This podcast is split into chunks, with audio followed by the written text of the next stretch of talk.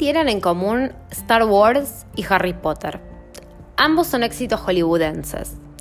Ambos ganaron millones de dólares. No obstante, cuando echamos un vistazo a la narrativa, el principal aspecto que tienen en común es que los dos siguen el formato del monomito. ¿Qué es el monomito? El vocablo proviene de dos palabras de raíz griega, mono, que significa uno, y mitos, que significa historia. Entonces, cuando se combinan ambas, tenemos una historia. Podemos decir que existe una estructura de base subyacente a todas las historias. En los últimos años, gracias a la influencia del autor Joseph Campbell en su libro El héroe de las mil caras de 1949, el término se convirtió en seudónimo del viaje del héroe.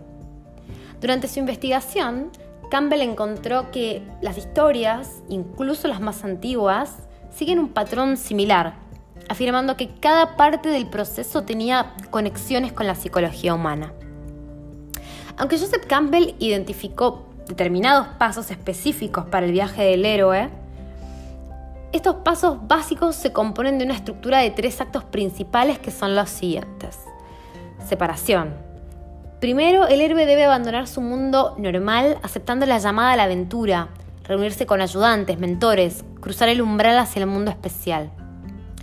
El segundo acto sería la iniciación, donde el héroe debe enfrentarse al camino de las pruebas, enfrentarse a la muerte y recibir la bendición definitiva.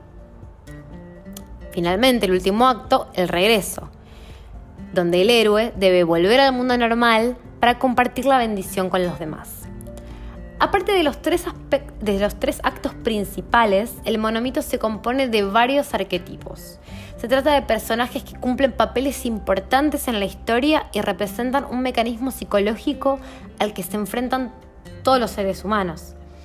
Precisamente acá es donde podemos trazar un paralelismo entre el monomito y la estructura de los arcanos mayores del tarot, al que podemos llamar viaje del loco o como personalmente me gusta llamarlo, viaje del alma. El loco, que lleva el número 0 en el tarot, inicia el viaje y recorrerá los 21 arquetipos restantes, conociendo personajes, mentores y atravesando experiencias que lo harán madurar, crecer como individuo y posteriormente adentrarse en un nivel más espiritual y abstracto que lo traiga de vuelta desde un lugar totalmente diferente y enriquecido.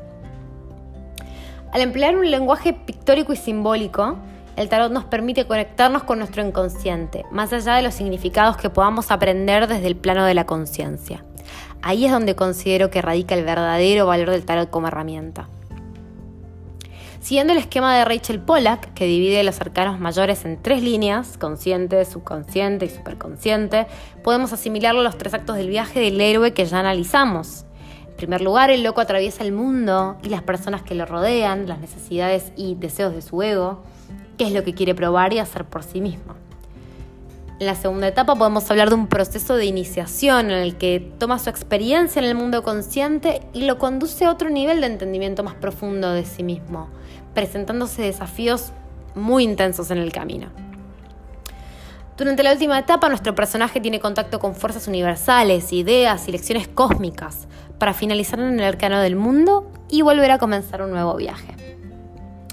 Recomiendo fundamentalmente un video de YouTube de Rosonda Salas en el que narra qué tipo de contacto tiene el loco, particularmente con cada uno de los personajes y paisajes de los arcanos menores y se lo súper recomiendo porque es muy interesante.